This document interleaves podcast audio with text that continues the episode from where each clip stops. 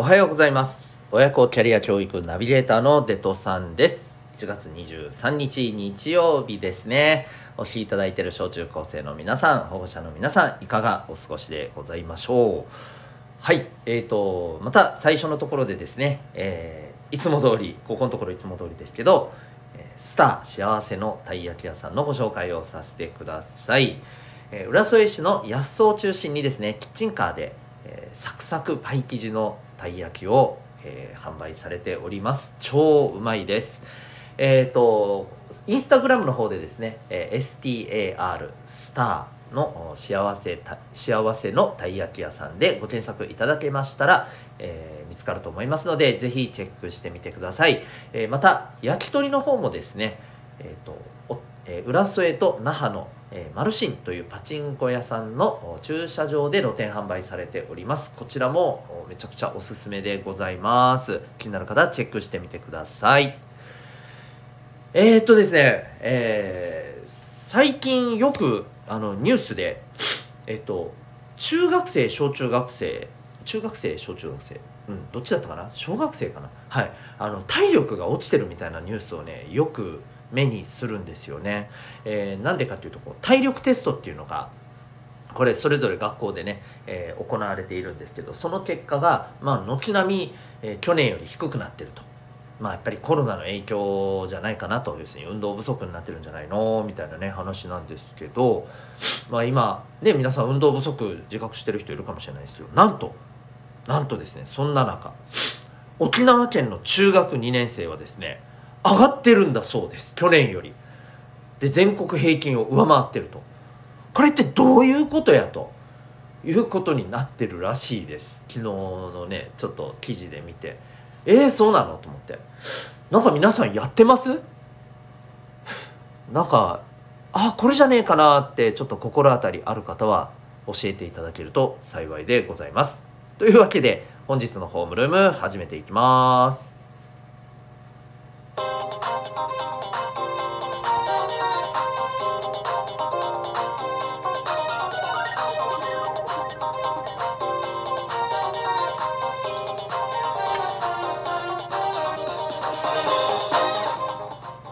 皆さん日々行動してますか？小中高生の生きる力ジオホームルームのお時間がやってまいりました。お相手は私強みをコーチングで伸ばす親子キャリア教育ナビゲーターのデトさんでございます。お家や学校とは違う学びと自分の居場所が得られるオンラインコミュニティ民学も運営しております。この番組では小中高生の皆さんに勉強や将来人間関係の悩み解決に役立つ情報や日常がちょっぴり楽しくなるエピソードをシェアしております。またホームルーム以外の放送では10年後社会に出るのが楽しみになる。そんな目標で聞くだけ生きる力の授業というものもお届けしております。こちらの方は月額たったの800円で社会で成功し人生を楽しんでいる人がやっている習慣。人間関係が楽になる心理学。お金や仕事に強くなる知識自分で学ぶスキルなど学校では学ぶことができない。でも社会に出たら必要とされる。そんなテーマ内容を聞き放題で学ぶことができる放送になっております。小中高生の皆さんはもちろんですけれどもお母さんお父さんと一緒に聞いていただいてもお役に立てるお得な内容となっておりますので気になる方えー、HR と書かれた、えー、もの以外のですね心理学とか成功の習慣とかですね、えー、別のタイトルで、え書かれているえ、放送の方もチェックしてみてください、え、こちらメンバーシップに入ってない方も最初の何分かを聞くことができます。よろしくお願いします。それでは今日のホームルームの、え、テーマに行きます、え今日のテーマはですね派手に行くな！でございます。はい。何も宇髄天元さんに対抗して、え言ってるわけではございません。はい、ちょっと意識はしてるかもしれません。ご容赦ください、えー、ということであの、まあ、今日はですね何が言いたいかっていうと、まあ、皆さんあの漫画とかさアニメとか読んでてもそれこそえっ、ー、と派手な場面ってやっぱ楽しいじゃないですか。例えばさ絶対絶命の大ピンチをさ一発実はこう隠しねこうここまで温存してたなんか必殺技で逆転して勝つみたいなさあるいはなんか何かとんでもないことが起きてさ、えー、状況がもう本当にね形勢逆転して、えー、やったーってなるっていうのを見てて痛快ですよね。ドラマとかでもよくあるじゃないですか。映画とかでもね。うん。すごい派手なのは好きなんですけど私も。えっ、ー、と今日はいやそれは現実では起こらないよね。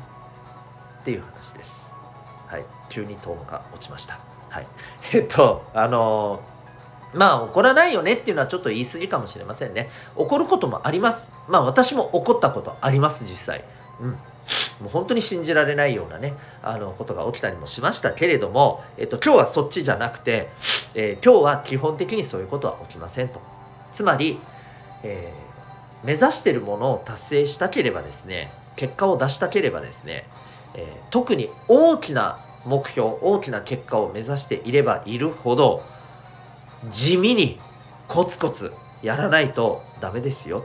っていうお話なんですね。はい。あのこれえー、っとですね先日え、っとあの絵本「煙突町のプペル」とか映画「煙突町のプペル」を作っている、えー、キングコングの西野昭弘さんがですね、えー、ちょっと放送あの音声の放送の中でねおっしゃっていたことなんですけど、えーとなんか皆さんはこうあの例えばね、えー、西野さんってすごい仕事でも大成功されてらっしゃるし、えー、エンタメをね本当にみんなに届けるっていうところでもすごいものを作ってらっしゃるじゃないですか。でやっぱりそんなあの彼が、えー、こう言っていたことなんですけどこうあまり皆さんなんかこう地味な話をね多分ね、まあ、好まないと言いますか、えーと本当に大事なのはコツコツやっぱりこうあの無難な当たり前だって思うことをコツコツやっていくことがやっぱりこう成果につながっていく、えー、結果につながっていくことなんだけれども皆さん求めてるのはなんかびっくり仰天の大逆転技みたいなさそんなテクニックを求めてるんですよねっていうことをお話しされていてあのこれってまあ割とみんなそうですよね改めて考えるとね。なんかなんて言ったらいいんだろう。ちょっと少し意味合い違うかもしれないけれどもまああまりね、えー、難儀をせずここぞでグッとやればほらひっくり返した。いよっしゃーっていうそういうものを求めていますよね。これあの気持ち的には分かるんですけど、えーまあそれでうまくいく試しってまあほとんどないんですよね。どうでしょう？皆さんそういう場面に出くわしたことありますかね？ないと思うんですよ。もしくはめったにないと思うんですよね。うん。やっぱり自分がコツコツやってなかったら、えー、結果にはならないんですよ、うん、えっ、ー、とテスト前にさ全然勉強してなくてさラスト1日でえー、勉強したところがさたまたま全部ずらっと出て、えー、やったー高得点みたいなことってまあないじゃないですか、うん、そんな甘くないですよね。部活やってる子ももう分かりますよね。どんだけ普段の練習積み上げてきたかが結局ものを言うんですよ。あの私すごい思ったのが部活自分もやってたからね分かるのがやっぱりあのコツコツやってる人ってさ何て言うのかな特にこの試合のそれもこうここ一番の大事な試合の時のさ、えー、それももう例えば試合の、えー、後半って言ったらいいのかな終盤って言ったらいいかなもう疲れてきて、ね、体力ももう本当にあのみんなが落ちてきて本来のさすごいプレーができなくなってきたところでさ普通通りプレーしてる人って強いんですよ。もうそんなチームあのもう一番嫌ですね。勝てる気しなかったなって思います、うん、つまり最初から最後までずっと変わらないパフォーマンスができる相手、うん、もう本当にね強いです。あの安心と信頼の強さですよ、うん、だからやっぱりねそれは大きいんだなと普段からコツコツ練習してスタミナつけてんだよね。だからこういうことが平気な顔してできるんだよなと、うん、いうふうにね思い知らされたことってとってもありました。はい、ですのでね、えー、まあ、こういうのを凡事徹底って言うんですけれど、え、コツコツ、え地味なことをですねやっていく、え、それがやっぱりね大事だと思います。じゃあコツコツ地味なことをやっていくのが大事だよっつうのは分かったと。じゃあそれってなんだよと。あのね毎日毎日じゃあコツコツ何すりゃいいんだっていうところだと思うんですけどもちろんね皆さんが何を目指すかで何をコツコツ頑張るか変わってくるんですけれどただ共通して、え言えることっていうのが一つあってですね。これ何かというと,、えーと、自分で本当にこう今じゃあ、えー、例えば毎日、歯磨きをしっかりするであればきっちりそれをね習慣化していくことなんですよ。なんかやりたくないから今日は何だからやらんこうとかそういうことじゃなくて、えー、どんなことがあろうがやるんですよ。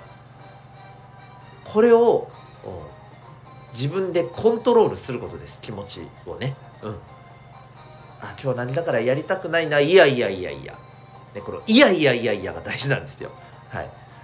いやいやいやいやってて、え、そこに持っていくことこれを